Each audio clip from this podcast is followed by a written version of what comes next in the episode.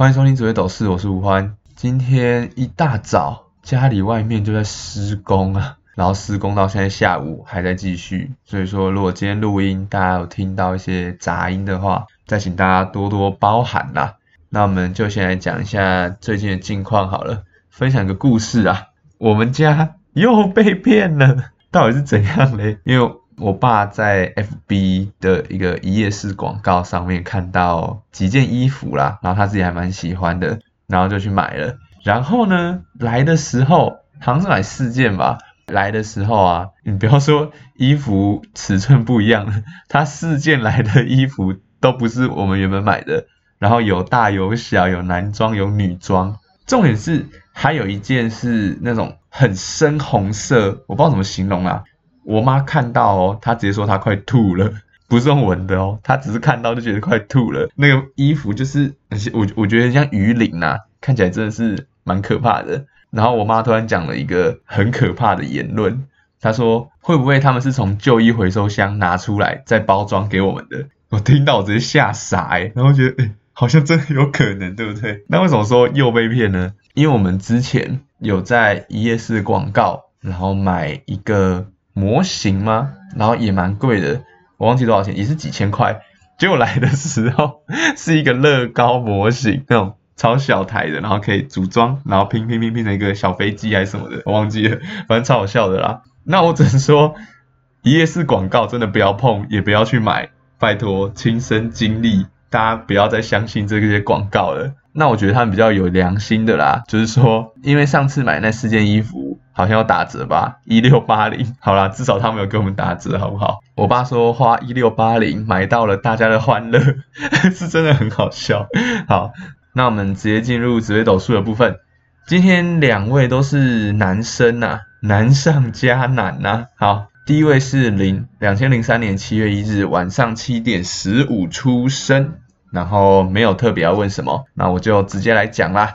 你的个性呢是属于那种很固执、很固执的那种，也可以说是过于固执。那你相信对的事情呢，你就会一直往前冲，你不顾一切啦。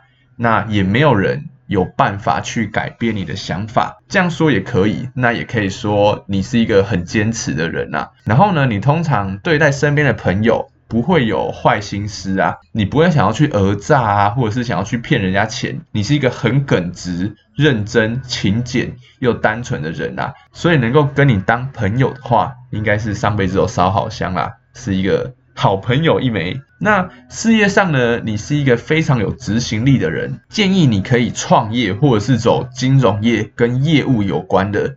对你来说啦，事业是要那种可以一直往前去前进的。不要说就是领死薪水，然后固定待在同一个地方，那应该是你比较没办法接受也不喜欢的。然后，如果你自己觉得钱不够的话，你会很愿意去兼两份工啦，像是开 Uber 或是跑外送。感情方面呢，初步推估你应该长得很帅，因为很快啦，你就有办法喜欢上一个人，然后对方也会喜欢上你。所以我就觉得说你应该是小帅哥啦，然后你会很快喜欢上一个人呢，就是说你只要觉得对方跟你的价值观是合的话，你就会非常愿意去跟对方相处看看啦，就这样。所以说你是一个好人，但是应该不常被发好人卡啦。好。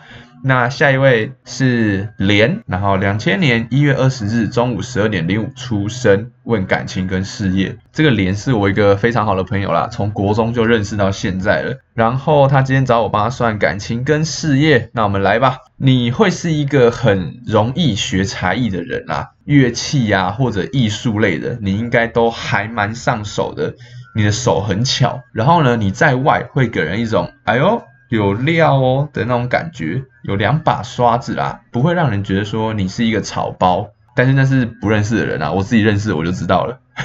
好，然后你非常会说话，在家中啊，你跟妈妈的感情会非常好，然后胜过你的爸爸。花钱方面你是超级火爆的，很会花钱呐，然后你也很敢花。感情方面呢，你希望自己的感情可以很稳定，但是。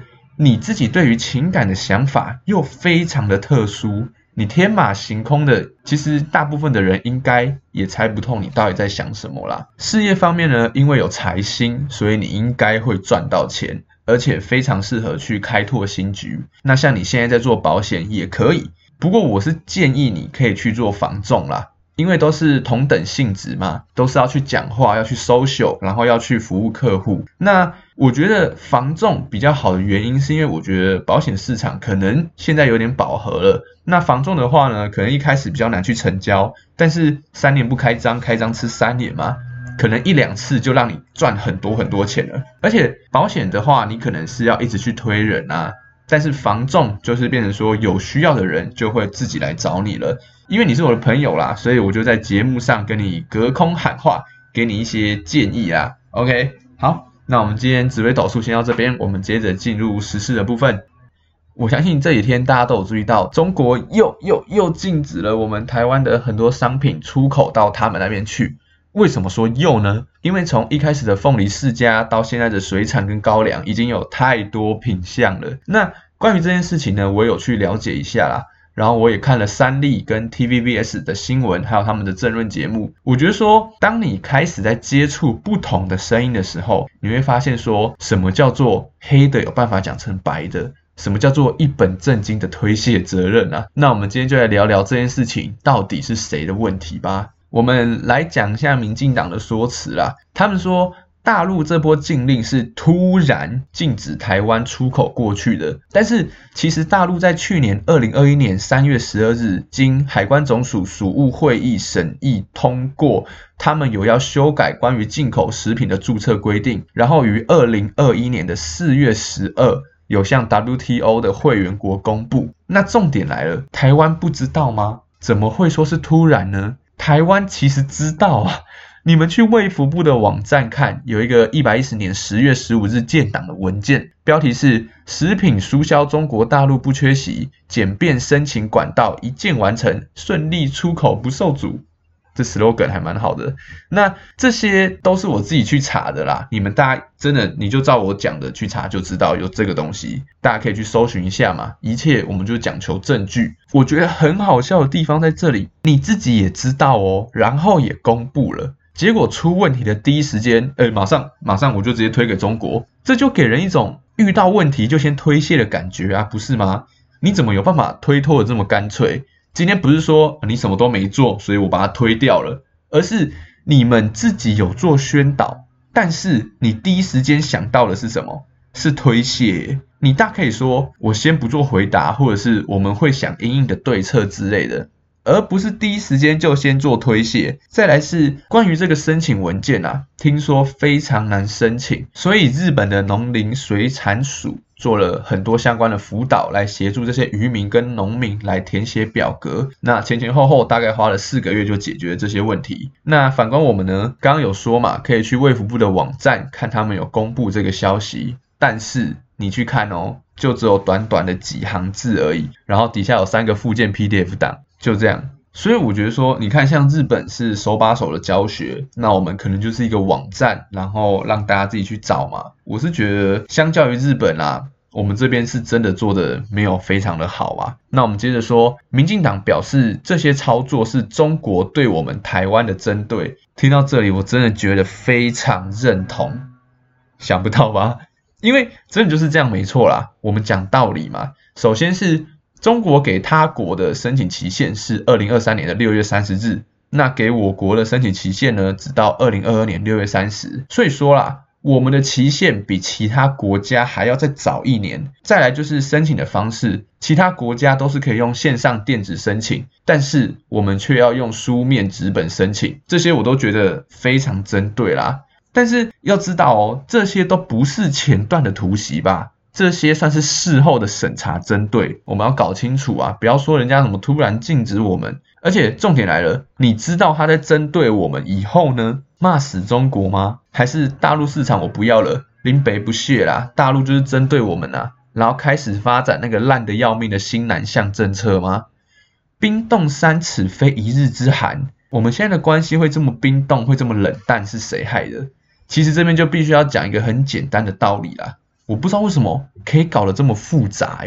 馆长也在讲，我们成天在干掉人家，还要人家买我们的东西。你今天想象一下，你家门口有两家早餐店，一间对你爱理不理，一间对你嘘寒问暖，你会选哪一间？而且我们的农水产品啊，也并非高科技啊，所有东南亚能取代我们的太多了。那我们今天回归到做生意的本质，最重要的就是你的服务态度嘛。业务为什么要巴结？为什么要阿谀奉承、婆婆踏踏，叫你当的呀？啊，董事长啊，今天怎样怎样啊之类的，就是为了要让你开心嘛，让你买他们的产品，让你把钱掏出来嘛。那你今天不要说我们做生意都不理中国啦，我们还骂他们呢，还干掉他们，那这样他们干嘛要买？中国最不希望的就是我们台独嘛。那我们执政党每天说要台独，要抗中保台，然后在那边挑衅人家，然后又要中国买我们的商品，你自己摸着良心啦，你不会觉得很过分吗？我要给你钱赚啊，又要给你骂，是有办法接受？那再来讲一下，台湾到底能不能放弃大陆市场？目前来说一定不行啦。说一下中国市场为什么这么重要？我们以台积电为例嘛，我们都说台积电是护国神山，为什么？因为全世界有百分之七十的晶片都需要透过台积电。那当你有无可取代性、有必要性之后呢，你就会掌握你的话语权了。你想卖给谁就卖，谁让我不爽，我就不卖你，因为你找不到别人啊。所以掌控权是在台积电的手上。那我们现在嘞，人在屋檐下，不得不低头啊。台湾出口农水产大概是十一亿两千万，那其中大陆跟香港占大部分的比例。再来就是台商企业在大陆一年赚了一千七百亿美金。那现在大陆就像台积电一样嘛，我们这么依赖大陆，这怎么放弃呢？而且这个放弃并不是说哦我们不要做了就这样而已哦，它后面影响到的是一个公司一个家庭呢。那如果说政府真的不要被中国绑死的话，你要怎么去协助大家转型？要怎么去整治这些中小型企业？如果说政府真的有办法转移这些订单，让农民、渔民回归到正常的外销，那当然没问题啊！你有底气来讲抗中保台嘛？那我们做个小总结啦，中国对我们的针对是不可否认的，而且对我们的经济有非常大的影响。不要说我们支持霸凌者啦，我们的确需要去批评中国对我们的针对。但是我觉得大家要仔细思考的是，这个霸凌者他是无缘无故的吗？还是我们先去挑衅人家，最后自己挨打了，才去告诉老师啊，我们是受害者嘞？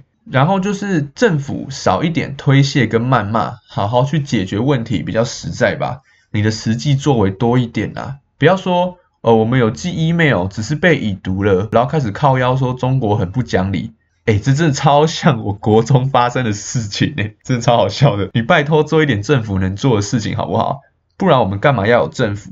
我选一个会传 email 的就好了啊。然后像陈玉珍过去厦门要去谈金门高粱，要解决这个问题，结果被苏贞昌说是防疫破口。唉，我觉得。